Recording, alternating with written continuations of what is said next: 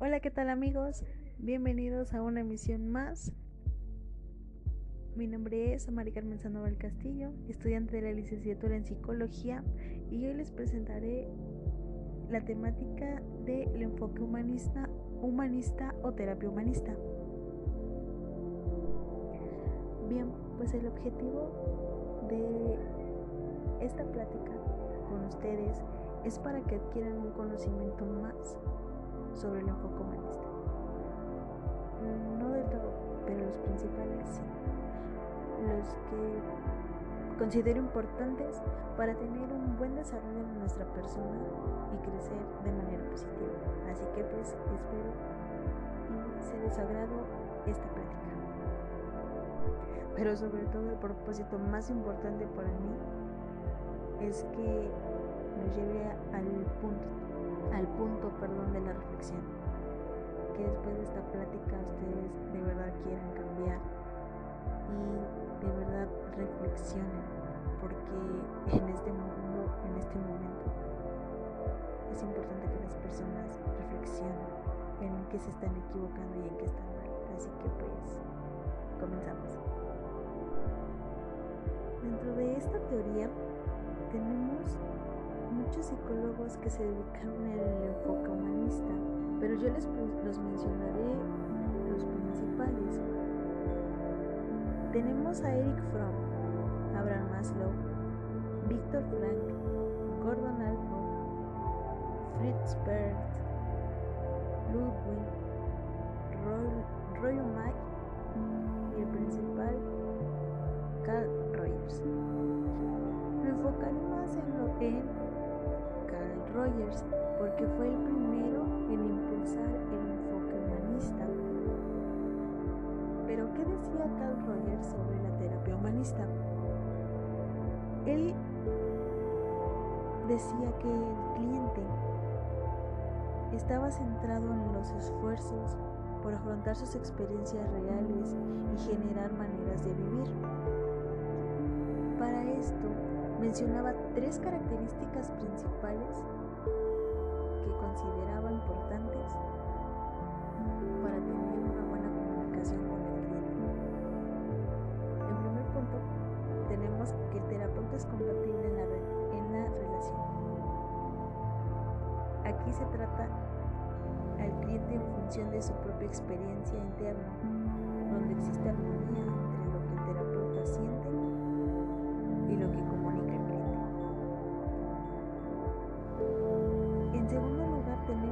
terapeuta experimenta consideración positiva incondicional por el cliente.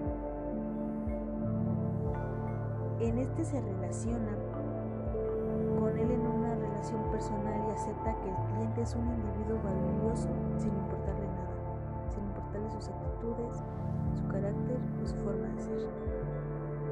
Se valora al cliente por lo que es puede llegar a ser o quiere ser. En tercer punto, se da un entendimiento empático del cliente. En este, el terapeuta debe estar implicado de manera sensible con las experiencias del cliente, pero debe de permanecer desvinculado del impacto emocional para conservar clara su perspectiva y no alterarla de ninguna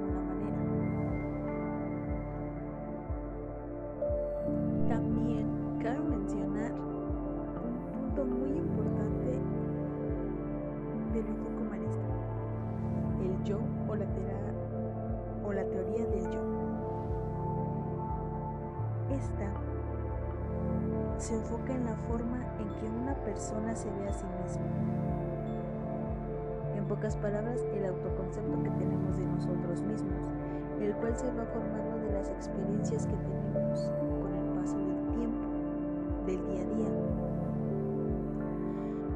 Mencionaba Carl Rogers que para tener un buen desarrollo del autoconcepto es fundamental la valoración y aceptación por parte de los demás, surge la famosa necesidad de amor propio. ¿A qué nos referimos con esto? A que la mayoría de las personas normalmente siempre queremos que los demás nos digan ellos sean los que nos evalúen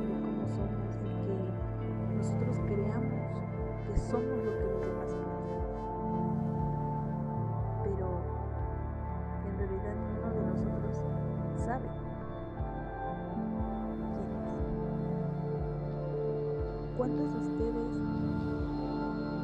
se han puesto a pensar quiénes son en realidad? Si es verdad lo que los demás dicen de ustedes o en qué les hace falta mejorar. Les aseguro que muy pocos son los que han hecho esto, los que han hecho esto y los que en realidad se han puesto a pensar eso. Pero esto nos referimos con la teoría del yo. El percibirnos de, el percibirnos de y no dejar que nadie más opine, simplemente nosotros. Bueno, dentro de el humanismo encontramos tres principios básicos para. En primer lugar, tenemos que no puede existir, el hombre no puede vivir sin comunicación. Y es cierto, nosotros siempre tenemos que estar en comunicación con los demás. En, en realidad tenemos que estar en comunicación siempre. ¿O cuántos de ustedes no se comunican para nada? En segundo punto, el hombre es libre de elegir su propio camino manteniendo sus decisiones activas y variables.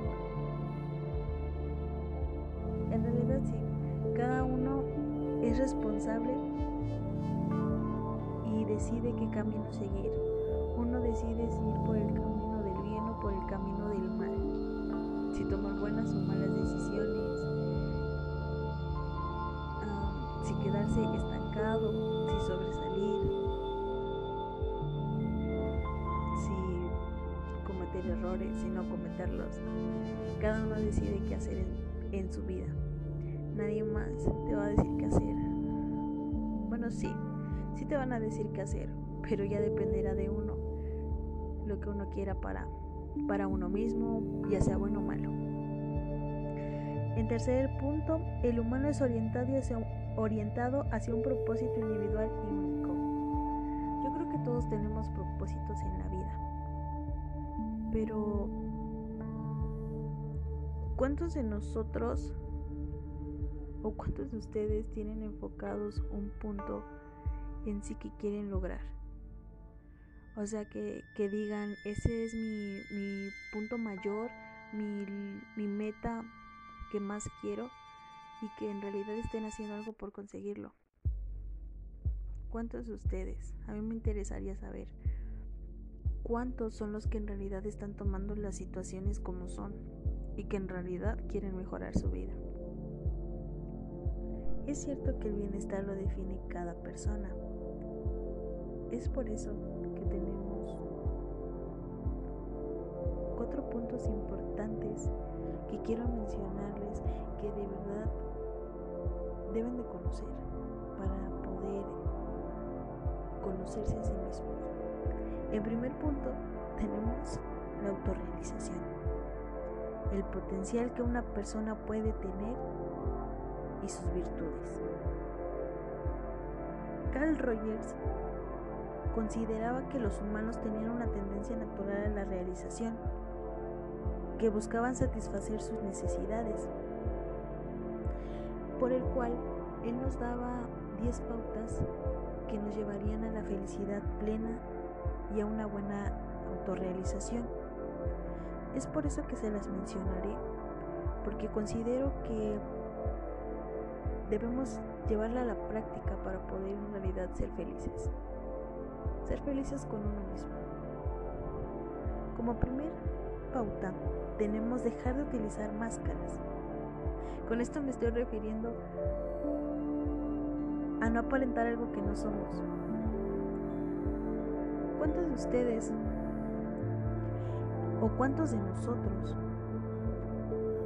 alguna vez aparentamos algo que no éramos con tal de encajar en un vínculo social o poder salir con ciertas personas, con amigos o que nos aceptaran en un grupo de clase? ¿Cuántos de nosotros hemos aparentado algo que en realidad no somos? Yo creo que muchos. En segundo punto, dejar de sentir los deberías. Con esto nos referimos a que la mayoría hacemos las cosas que nos han dicho, pero ¿cuántos hemos realizado lo que en verdad queremos? Con esto me refiero, un ejemplo tan común es cuando los padres obligan a sus hijos a estudiar una carrera porque consideran que esa es la mejor. Y el hijo decide estudiarla pero vive frustrado, con problemas, no le echa ganas, porque no es lo que en realidad él quería. Que la mayoría hemos visto esto o hemos pasado por esto. Como tercer pauta, dejar de satisfacer expectativas impuestas, dejar de hacer lo que los demás hacen. Tenemos que ser nosotros mismos, hacer lo que nosotros queramos y no seguir patrones. Como cuarto punto, dejar de esforzarse para agradar a los demás, aceptarnos tal y como somos. Debemos de querernos con nuestros defectos, con nuestras virtudes, con nuestras problemáticas, con nuestro carácter, con nuestra forma de pensar, con nuestra forma de ser. Debemos aceptarnos tal y como somos, con nuestro físico, como somos, y no querer ser como alguien más. En quinto punto, tenemos autoorientarnos. Con esto nos referimos a elegir nuestros propios objetivos, nuestras propias metas, ser autónomos, tomar nuestras propias decisiones sin influencia de nadie más. En sexto punto, comenzar a hacer un proceso. Comenzar a desarrollarnos como personas. En séptimo punto, aceptar la propia complejidad. Aceptarnos con nuestros propios problemas y reconocer cuando necesitamos ayuda. Comenzar a abrirse a la experiencia. Dejar de tener miedo. Eh, aceptar las cosas que vienen. El descubrir cosas nos hace ver la vida de diferente manera. Y no solo vamos a seguir lo que creemos bueno. Vamos a descubrir las cosas. Tal vez hay algunas cosas que parezcan malas que en realidad resulten cosas positivas para ti. Tenemos que aprender a abrir las experiencias. Aceptar a los otros. Debemos aprender a aceptar a las demás personas sin juzgarlas. Normalmente cuando vamos a conocer a alguien primero la juzgamos, la criticamos, pero en realidad ¿cuánto nos hemos dado a la tarea de conocer a una persona a fondo? Nadie.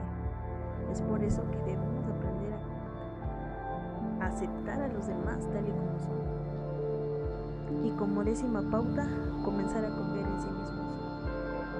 ¿Cuántos de ustedes confían en sí mismos? ¿Cuántos de ustedes están seguros de los que son capaces? La mayoría no, no cree en sí. La mayoría siempre vivimos al que necesitamos preguntarle a los demás si nos creen capaces de lograrnos lo que nosotros queremos. Pero eso lo debemos de decir nosotros. Nosotros somos capaces de, porque tenemos estas cualidades, porque tenemos estas, estas capacidades, porque ya, ya logramos esto. ¿Por qué no poder lograr algo más sin necesidad de opiniones de terceras personas? Con estas 10 pautas podemos lograr una felicidad plena en nosotros, pero ¿cuántas las hemos reconocido y cuántas hemos aprendido de ellas? Para tener una buena autorrealización, se debe de tener Esto, el autoconcepto es lo que tú, es lo que tú piensas de ti mismo. Dentro del autoconcepto encontramos el aquí y el ahora. Este es propio de la psicología humanista, el cual consiste en presentarse en, en el presente como lo único que existe, olvidarnos del pasado. En esta terapia se trabaja haciendo que el paciente se perciba a sí mismo en el momento actual, sin evocaciones ni proyecciones futuras, preocuparse únicamente por el momento en el que está. En esta se conecta el cliente con su respiración, sus contracciones musculares, sus necesidades vitales como comer, dormir, respirar, con sus experiencias sensoriales, evitando que se distraiga con pensamientos de angustia por hechos pasados o preocupaciones del porvenir. Esto se llama centración, que sin apurar ningún proceso, solamente nos dejamos fluir. En este se evita la angustia, ya que esta no existe en el presente. Se busca que el miedo, la angustia quede de lado y simplemente se concentre en el presente y en el estar bien. El aquí y el ahora muchas veces lo han escuchado, muchos de ustedes han escuchado la frase el aquí y el ahora, pero ¿cuántos saben en realidad qué significa? Eh, no solamente es un eslogan ni una técnica, o sea, el aquí y el ahora debe ser considerado como la única realidad con la que podemos trabajar si nos mantenemos en una posición de campo es estar presente en la relación terapéutica, en la sesión e ir desplegando las experiencias que tenemos como personas. Ayuda muchísimo esta terapia a dejar de lado los miedos y simplemente concentrarnos en el presente que es el que estamos viviendo ahora. Los humanistas en realidad consideraban que las personas no pueden estar sin comunicación que los hombres son capaces de decidir en qué ambiente quieren estar y que normalmente el ser humano procura estar bien. El autoconcepto es una clave importante para alcanzar la autorrealización. Debemos reconocer nuestras capacidades simplemente. Conocer en qué somos buenos, en qué podemos desarrollarnos, en qué debemos mejorar, en qué hemos mejorado simplemente darnos nuestras propias críticas, constructivas obviamente. Como tercer concepto importante tenemos la autoimagen. Esta es una visión de lo que nosotros, de cómo nosotros sentimos que nos percibimos, cómo nos percibimos a los demás y cómo nos vemos si tu imagen es deficiente, uno es capaz de aguantar cualquier cosa con tal de que no nos dejen. ¿A qué me refiero con esto? Si tú tienes un,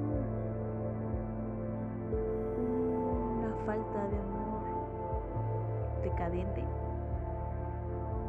no importa si te encuentres en una relación, por ejemplo, violenta, te golpeen, donde te humillen, donde te hagan sentir menos, donde te pisoteen.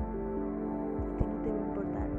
Lo único que va a importar es que en los momentos buenos te hagan sentir querida, te hagan sentir amada, te hagan creer que eres valorada, te digan las palabras que tú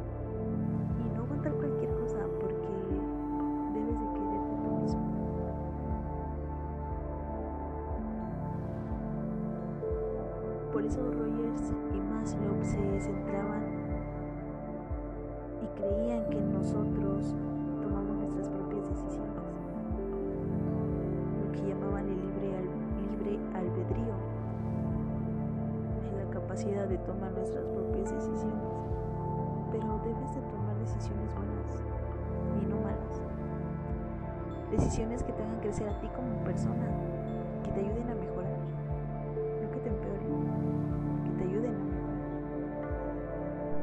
Pero ¿cómo quieres ser una persona buena? Tener conceptos positivos de ti, verte bien, cuando la mente en la que te estás desarrollando te está enfermando. Parte de nuestro desarrollo humano tiene que ver con nuestro entorno, quienes convivimos, con cómo es nuestra familia, cómo son nuestros amigos, el qué piensan ellos, el cómo se ven ellos, el cómo ellos te han tratado a ti, tiene mucho que ver. El cómo tú te ves ahora. Es por ello que el medio en que nos desarrollamos. El punto, uno de los puntos más importantes también es la autorrealización, autoactualización, perdón. La autoactualización es el organismo que tiene una tendencia y un esfuerzo básicos para actualizarse, mantenerse y enriquecer las experiencias del propio organismo. Nos comportamos como lo hacemos debido al modo en que percibimos nuestra situación, ya que nadie más sabe cómo, cómo nos percibimos, nosotros somos los más expertos en nosotros mismos. Las personas florecen y alcanzan su máximo potencial si las condiciones que se nos rodean son suficientemente buenas. ¿Qué pasa cuando no son buenas? Nuestro desarrollo será deficiente. En sí no lograremos un desarrollo, un desarrollo bueno. Carl Rogers creía que las personas son buenas y creativas de forma inherente y que se vuelven destructivas solo cuando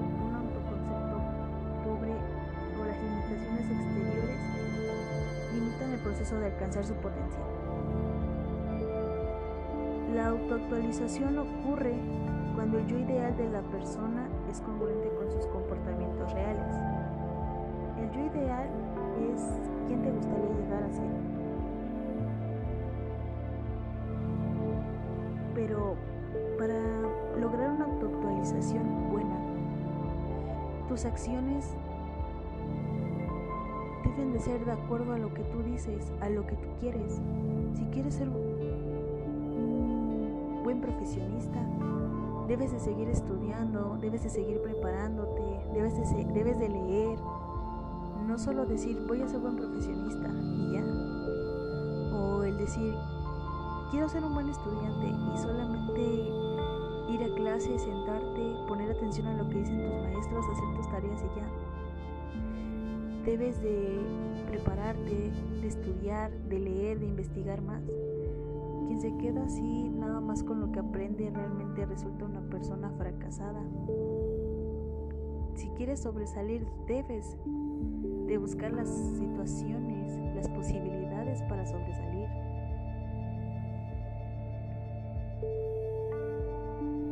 Estos son los puntos más importantes pueden llegar a hacer un cambio en nuestra vida. Pero ¿qué pasa si nosotros no lo queremos hacer? En realidad, ¿cuántos de ustedes se ponen a reflexionar sobre las situaciones que están pasando ahora? Es por eso que yo los invito a que reflexionen, a que cambien su manera en cómo ustedes se ven, que se amen, que se quieran. Para la autoactualización es un proceso muy importante que todos debemos de tener como personas. No solo no solo se trata de un proceso. Necesitas anhelar las cosas, necesitas mencionarlas, necesitas buscar soluciones, necesitas buscar motivaciones. No solo es soñar las cosas que quieres, sino también debes de actuar. El querer hacer las cosas implica el amor que uno se tiene. Depende de las situaciones que tú quieras hacer, es lo mucho que tú te quieres y las cosas que vas a hacer para lograrlo. sin duda van a demostrar lo fuerte que eres. Pero si en realidad tú no sabes quién eres, el valor que tienes y de lo que eres capaz, no podrás realizar absolutamente nada. Así tengas muchos sueños en mente, muchas metas, muchos propósitos, muchos objetivos.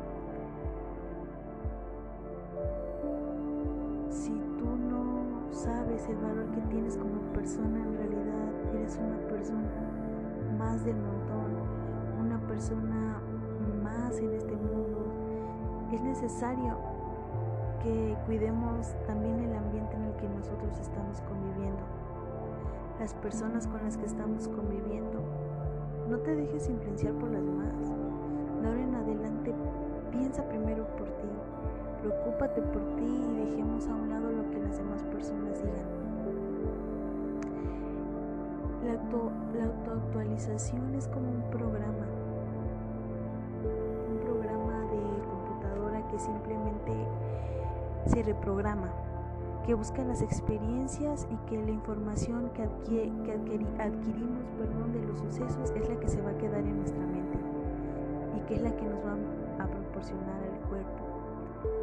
De verdad, tomen conciencia de lo que estamos realizando. Es por eso que los invito a que reflexionen más que nada, se den cuenta de que de verdad podemos ser o podemos cambiar al mundo. Piensen y analicen. Vivamos en un mundo donde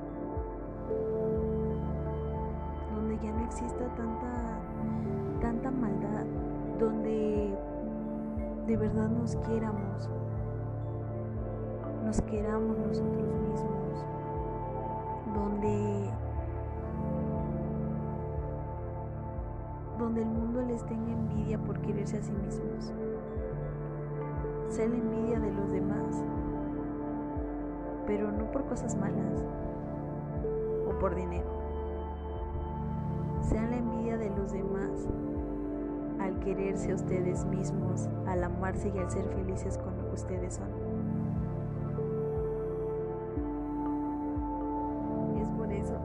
Que me despido de ustedes con una frase y espero los haga reflexionar aún más. Somos libres de elegir nuestro propio camino. Está en, está en sus manos decidir qué camino tomar. Gracias.